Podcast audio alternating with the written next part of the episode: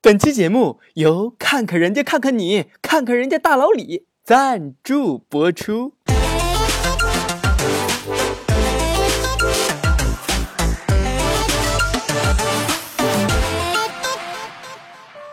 欢迎走进万星人来疯，我是电视剧第八集都接吻了，但是自己至今还依然单身的万星人托比。我是电视剧第八集才接吻，要是我的话，我一集都不会让他接吻的。完形人默默，何苦呢？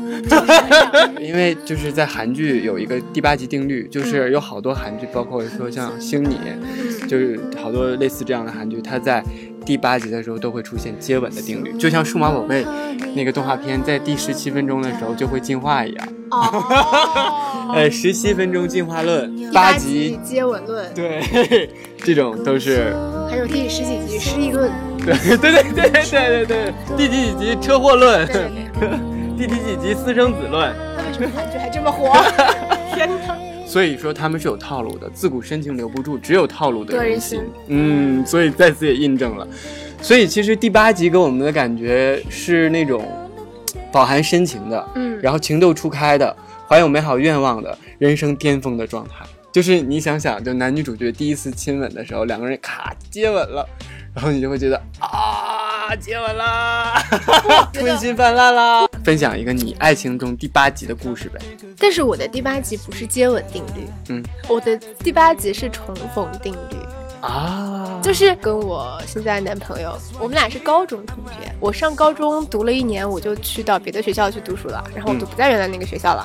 我们俩大概有六年到七年的时间嗯是没有见过面的，然后彼此也没有彼此的联系方式，没有 QQ，没有微信，什么都没有，只有一个叫做人人网的东西。但是我又不上，呃，我今年过年的时候，我从广州回家那趟航班上，我碰到了。偶遇了。对啊，今年啊，今年哦，所以就发生了什么？就加了微信了，嗯然后两个人就彼此又聊了起来，嗯然后就是在一起？追呗，嗯就前两个哎，月你追的谁啊？他追的我呀，哦前两个月你看到那些花的都是他送的啊，哦，再次想跟大家说一下，默默的那个办公工位上经常会出现好多莫名其妙的花，莫名其妙的人送的花。现在终于对号入座上了，是对对谁了？对对对嗯对对对所以你觉得他最感动你的是什么？你为什么会跟他在一起啊？就是比较真诚，因为他会送花，哎对，每周都会送不一样的花。不一样的花，我觉得一般女生生应该都经受不住这个。如果她的外形 OK，然后人也 OK，、嗯。然后各方面你觉得人品也不错，嗯。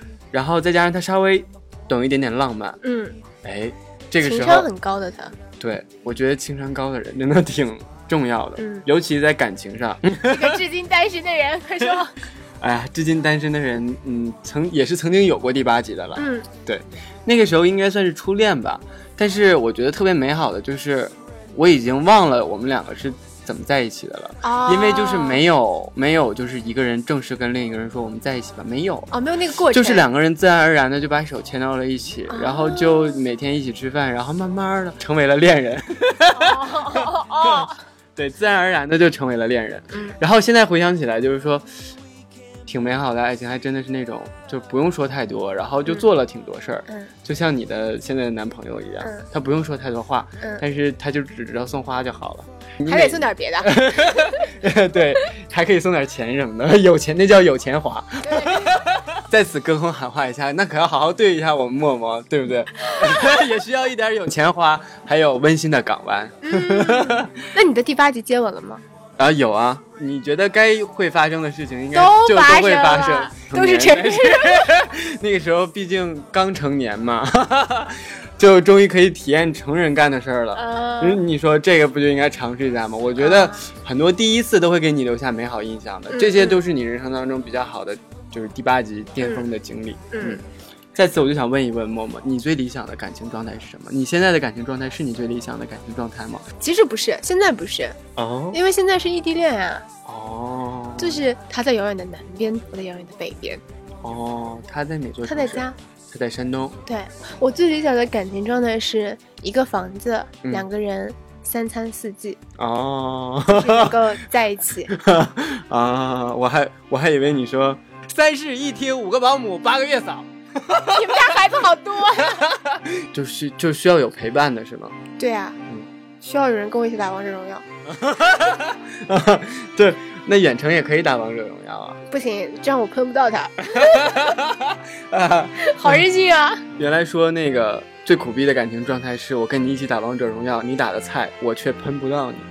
嗯，我对却只能开语音喷你，然后被其他的队友嘲笑。对，我不能就是在旁边给你一脚，别生气。特别生气 是吧？嗯嗯，我最理想的感情状态是那种在一起不会烦，嗯，分开了会想。嗯就是我是一个，就是可能说有的时候跟一个人接触超过二十四小时就会烦。就是我跟一个人接触，嗯。从白天到晚上，如果不分开二十四个小时跟他见面，我就会受不了，我就会觉得完了，我被诅咒了，就会觉得这个情绪、这个环境不是你能控制得了的了。嗯。由你主导的一个时间和空间，变成了就是两个人分配主导了。然 后我最理想的感情状态就是还有一种感觉，就是你是很有安全感的，嗯就是你会觉得有时有不管你发生了什么事儿，会有一个人帮你兜着，或者说是会有一个人帮你分担。再大的一件事儿，可能都变成了一件小事儿。我前段时间有一点神经衰弱，然后工作压力太大了吧？哎对，事情太多，哎 太忙工作太饱和啊。啊。这个时候呢，你就会自己一个人半夜睡不着觉的时候，你就特别希望能有一个人陪着你。不，你可能是在打王者荣耀。嗯，然后你在想，如果身边有一个人能陪着你的话，你就会觉得可能你能那么容易的去入睡了。还有很多的感情状态，但是不一定是我理想的感情状态。嗯，但是有很多人在过的感情状态，比方说咱们父母还有嗯爷爷奶奶之间，对，那个柴米油盐酱醋茶，每天不吵架，可能就觉得生活当中少了好多乐趣。对那种交流基本靠吵。说到爱情，我还想问默默，就是你最初的爱情观是什么呀？跟现在有差吗？肯定有啊，倒也还不是因为发生了什么事儿，嗯是因为我觉得，嗯，包括我在内的很多我这个年纪，甚至说比我要稍微小一点的小女生，嗯她心里可能对于爱情最开始的概念都是，我希望找一个长得帅帅的，嗯然后人特别好的，嗯然后特别有就有学识的，嗯，这种，嗯，有点像是偶像剧里的那个玛丽苏情节的那种。哦男生。就像《栀子花开》里的范晓东，对，在这跟大家打一波《栀子花开二零一七》，大家可以看一下，对对对对。马上要上了。嗯。对，就像是那个那样的一个形象，那样的一个感觉，嗯。肯定很多女生都喜欢那种。嗯。但是，嗯，你慢慢慢慢长大之后，你发现那样的人长得那么好看的毕竟很少，而且一般长那么好看的都浪，现实生活猥琐发育，别浪。特别浪，现实生活中就身边莺莺燕燕真的是一片一片，而且特别会社交。那我又是那种我特别吃不得醋的那种人，嗯我就觉得很我会很生气。嗯我觉得那那好吧，那我还不如找一个就是我不管你长得呃高不高好不好看，你只要能达到我一个最基本的这个呃状态外表的要求，嗯那其他的呢就是你对我好嗯就可以了，嗯就是你要真心对我好那就可以了。其实最初的爱情观有很多了，就比方说，像你说的，一定要找到好看的。然后后来发现，好看不是全部，人品更重要。然后两人一狗的生活还挺美好的，嗯，但你经历了两人一狗之后，你就会觉得他妈家贫人丑，还他妈养条狗，你他妈的就根本养不起那个狗。嗯。然后也不是说养不起，就是说你根本没有时间精力去花花费在那个狗身上，而且你现在像我们这个年龄，自己还没有就是还没把自己养活明白呢。对啊，嗯。我们把自己还没有照顾好呢，还养个狗、养个猫什么的，我就觉得这种情况就真的是，特别吃账。就是自顾不暇的情况之下，还要去顾其他的东西，反倒是对其他东西的不负责任。对对对，就是你觉得你什么都顾了，但其实你没有什么能能顾得过来。你不要给别人增添负担。然后我最初的爱情观是觉得，嗯，我特别相信一个人说他爱我，然后我就信以为真，然后以为这个爱是不会变的。后来当这个爱情发生变化的时候，然后我才知道，哦，爱情真的是会变的。这个是我大学毕业才知道的事儿。天呐，好心酸啊！真的，这个是我大学毕业才知道的事儿，因为我只知道我对别人变心是很正常的，对，但是我不能理解别人对我变心这件事儿。此处我需要一个瑜伽的特效，对原来就他妈是你们这种渣男，就是你。远离你们这种渣男，长得好看的。他长得好看的，我承认，好吧，我承认。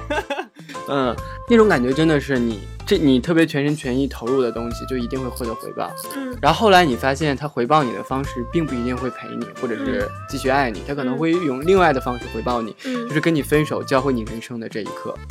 就是前一个女人教会了他什么是爱，然后他用他他学会了之后交给另一个男生。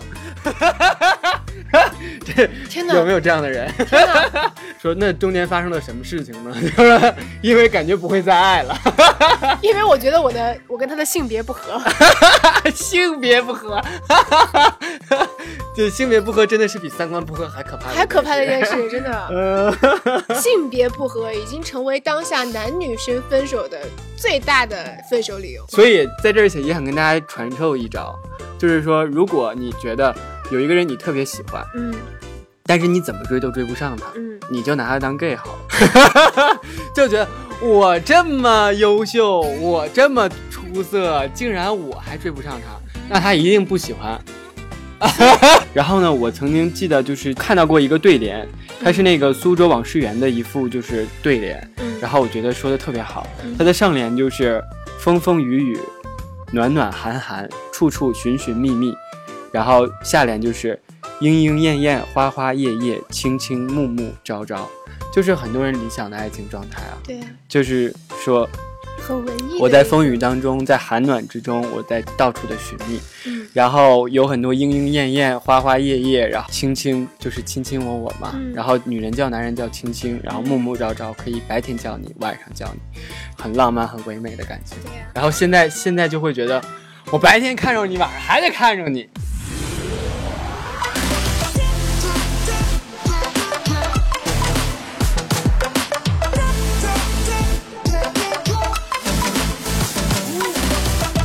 真是是。你 还有一个很经典的问题，就是到底是面包重要，还是爱情？还是爱情重要？对所以你你是怎么觉得？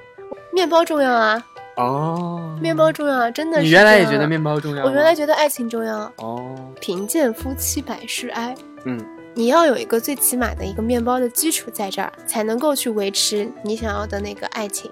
嗯所以那个有这个面包，你的爱情是自然就会来来的，它是一个连带的东西，所以面包重要啊，嗯，所以说果然果然是我们变得成熟了一些。真的是。我现在也觉得面包蛮重要的，但是我真的是从心里往外的，因为我觉得面包对于我来讲还是可以，就是努力一下的，嗯嗯就是还是可以去获取的。但是真爱难寻，就是你说我们活在这个世界上，为了是什么？不就是为了能够就像一只鸟一样，先找到另一只鸟，然后两个人一起在一起，从白天唱叫到晚上，什么鬼？就在我这目前为止来讲的话，如果非要让面包和爱情当中选一个的话，我可能还是会选择真爱，因为毕竟概率上的话，真爱是比较比较难找的。对然后呢，像那些经常说说那个面包比较重要的，我就想说，你追求也不一定会追求到，好吧？不，你知道吗？这是一个男生跟女生的基本立场问题。嗯，因为你们是男人，你们嗯在整个的人类发展历史当中，你们是要扛起那个所谓的养家啊，嗯，你们是要外出打猎的。对，你们是要扛起这片天的那个人。嗯所以像你这样就特别好，就是说我我要爱情，但是我可以去为我的面包去努力。嗯事实上的话，就是很多男孩子嗯会为了他的面包去努力，他就觉得说我这样就好了，嗯就是一个很安于现状的状态。但是女生如果以你这样的状态跟你在一起的话，她是搭上了她的后半辈子。嗯你想想，女人的后半辈子要做什么事情啊？嗯要生孩子，对吗？嗯。然后还要还要带宝宝。嗯。现在二胎特别多，可能还要催生二胎，嗯那女人还要。担起来做家务、照顾两方的老人这样的一些事情啊，现在大家的概念里都是女人来做。那如果是这样的话，这个女人是没有她的事业的发展空间的，因为她要有事业，她就必须要去舍弃一部分家庭的因素在那边。嗯，现在中国普遍家庭普遍是这样的，对，所以也想跟各位女生说，说等你结了婚之后，你什么都不干，不用不用，工作。对，你就工作不想做，你也不做，你就在家待着，你就你就想干什么干什么。孩子呢，生完拉倒，不生扔给月嫂。就不生，就不要生了。其实真的是这样，然后你试试，我估计可能就快离婚了。那就别结呀。所以一般的男生状态就是追求到了面包，然后想要真爱的时候，恰恰巧遇到了一个人，然后那个人也在追求他的面包，说追求的面包不过就是别人嘴里的面包嘛。王思聪最近不是频频的上热搜嘛，嗯然后。是王思聪跟他的现女友、跟他的前女友都上了热搜，然后有很多人都说说你不就是为了王思聪的钱吗？你不就是为了跟他在一起之后，你可能就会得到一定的曝光度嘛？嗯然后你不就会你不就是想火嘛？嗯，但其实也许就是我们小人之心夺君子之腹了，没准人是真爱呢，对呀、对？吧？当然了，也很有钱嘛。那你不能要求人家特别有钱的人就不去找对象了呀？对对，所以在很多人的眼中，就是说有钱的人最好他们过得都很苦，就像《欢乐颂》一样。安迪是非常有钱的，是很多人都羡慕他的。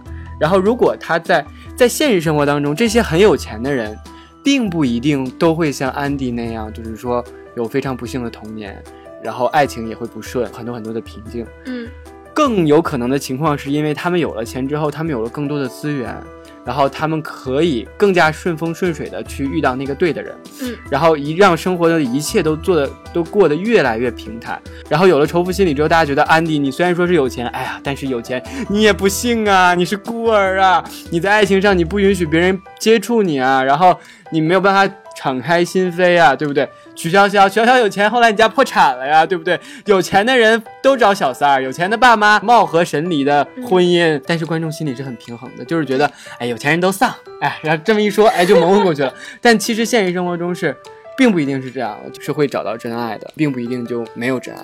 所以说，就是那种有很多人说爱情事业双丰收的人，是很多很多的。对，对我们不能就是只看到了这一部分。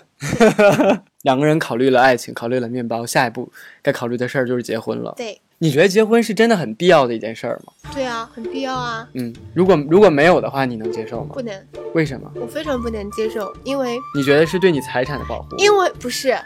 因为不以结婚为目的的谈恋爱就是耍流氓，合法了就不耍流氓了？那可不不管了呀。嗯不，主要是，嗯，如果两个人都是这种我可以不结婚嗯的状态相处，那我觉得没问题。嗯，但是如果说我就是不想结婚，嗯他其实不是不想结婚，他是不想跟你结婚。你要么就恋爱之前把这个事情说明白了，对，就像我们三四十岁的强东叔叔，啊，对，也一样可以找到奶茶妹妹。反正他不知道谁长得好看不好看，他也不知道自己有钱没有钱。呃，就有一份那个科学统计显示，就是同龄的男生是没有同龄的女生思想比较成成熟熟的。对对，有基因的问题，还有社会的因素。我我是真的发自内心的，并不一定就是以后一定会结婚的人。哦，就是我觉得婚姻不是走向人类幸福的终点，嗯就是它也许并不会代表着什么。对我来讲，结婚就像买房一样，如果我有很多钱，我在北京买一套房子，那就买了呀，对吧？就是因为我钱很多，所以买套房子很轻松，我就把房子给买了，嗯，就没有那么难，而不会像很多人说我贷款，然后之后欲还月供，给自己弄那么紧张。我说不会这样的，没有必要非得弄成那样。哪怕我如果这一辈子真的没有办法那么有钱的话，那我那我就不买房子呗。对吧？然后结婚的话，对我来讲跟买房子是一样的，就是说我如果很爱这个人，呃，我的物质非常的丰富，然后我跟他在一起没有任何矛盾，两个家庭也都觉得很合适、很相当，然后家里也都比较认同的情况之下，我觉得没关系，婚姻就是一张纸嘛，就是让我们两个人在一起得到合法的法律保障。那我觉得应该给你一个法律的保障。但是如果要是我没有准备好，我对未来的生活一片未知，或者说。我并不确定我会很轻松，甚至我会很确定我非常有压力的状态之下，我是一定不会结婚的。婚姻就把一个人锁死了之后，对于我来讲是一件很可怕的一件事情。尤其像我这种，我如果有有一个人要管我了，嗯，多一个人要管我，你要烦到死然后然后你要跟他睡在一张床上，嗯你要从早上看他看到晚上。嗯我你不看他的时候，或者说你你自己心里面有别的事儿的时候，或者你真的稍微有点烦的时候，他问你你他妈是不是不爱我了的时候，这个时候你就会觉得，这也许不是爱与不爱的问题，就是那生活的琐碎，把那些柴米油盐，就是如果你爱一个人，并没有必要说一定要用婚姻去把他给套牢。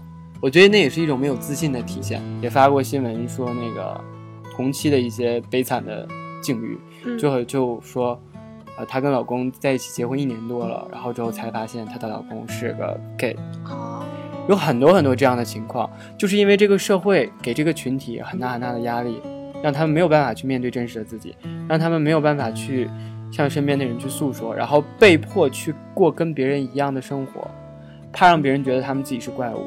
像我们其他人其实也是一样的，就是如果说你真的物质生活极大满足的话，比方说你是一个女生，你物质生活极大满足，嗯你有丰富的面包，嗯然后你这个时候你只会想，我为什么要跟你结婚，对吧？我肯定要找一个你对我好的，对我肯定要找一个，嗯、你爱我的。嗯，但是谈恋爱就好了呀。我我要跟你结婚之后，在离婚了之后，你还拿走了一半财产。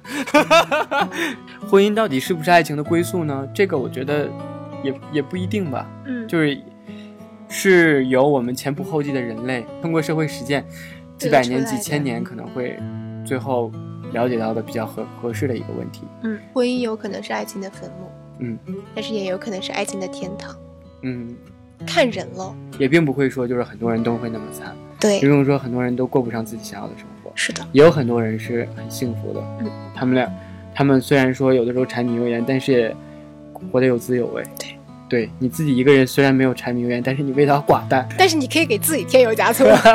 说一说一句对自己爱情的美好祝愿，我已经不用祝愿了，啊我已经不单身了。啊，来吧，说说一句对自己爱情的美好祝愿。嗯，就是你追我，如果你追到我，我就让你嘿嘿嘿。要 开玩笑了，就是，嗯、我想对自己爱情的美好祝愿，就是说，那个人不用很惊艳的出场，他不用雷声很大，他不用戏剧效果很强，嗯，两个人在一起可能只是一个眼神，对我来讲就足够了，就是平生一顾，至此终年。这就是我觉得真的是很美好的爱情的状态，嗯也真心的希望就是我能遇到这样的爱情。我祝你能够遇到这样的对爱情我，然后我祝你已经遇到了这样的爱情。我已经遇到了，我很开心。虽然说电视剧当中第八集男女主角会接吻，嗯但是在爱情当中不一定会只有第八集。你们相识之后，呃，两个人接吻了，嗯然后之后后面还有情节发展，对不对？也许两个人在一起了，也许两个人分开了。嗯如果在一起了，那就当做是一种馈赠；如果分开了之后，那就当做是一种勉励。嗯，就是我们总会成长，就是挡住你的，也许不是人祸，也许是天灾。嗯，对，也许就是生死，就是这些东西，我们也许是没有办法去控制的，控制的，也没有办法去权衡的。嗯，让当下的自己活得比较开心一点，然后让自己的每一天都不辜负自己就好了。嗯如果你的每一天都能像第八集一样，那你的人生，我觉得哪怕只有短暂的。那么不到百年，那我觉得嗯也真的是非常丰富的。当你回首往事的时候，你会觉得，哎，可以有一个红花榜？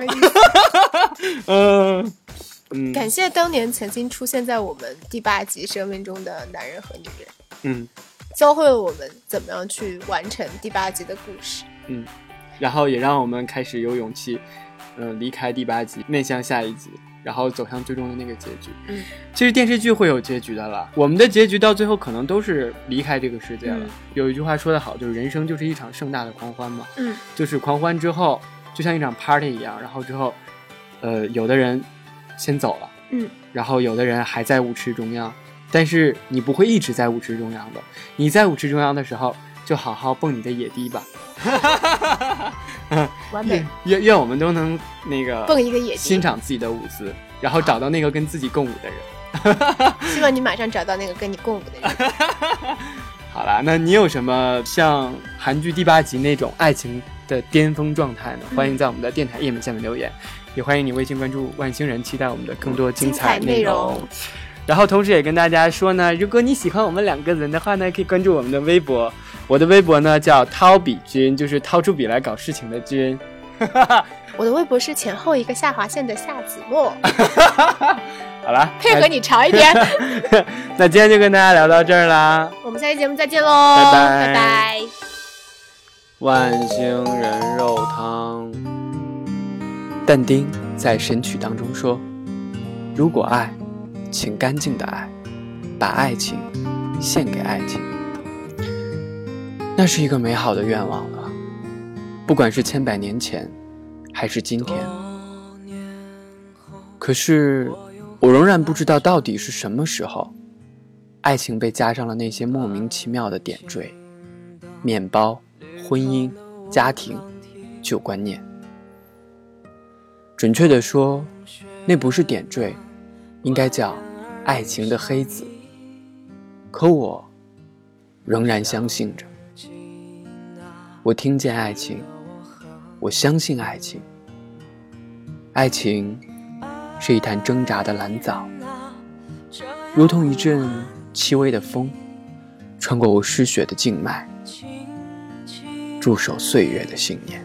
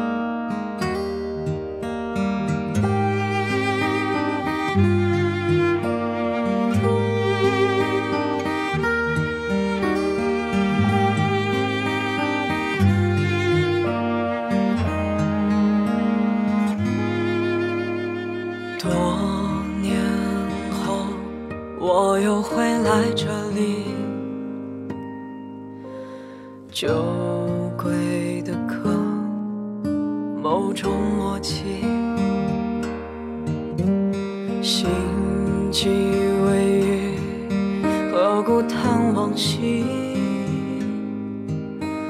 想起后来的我和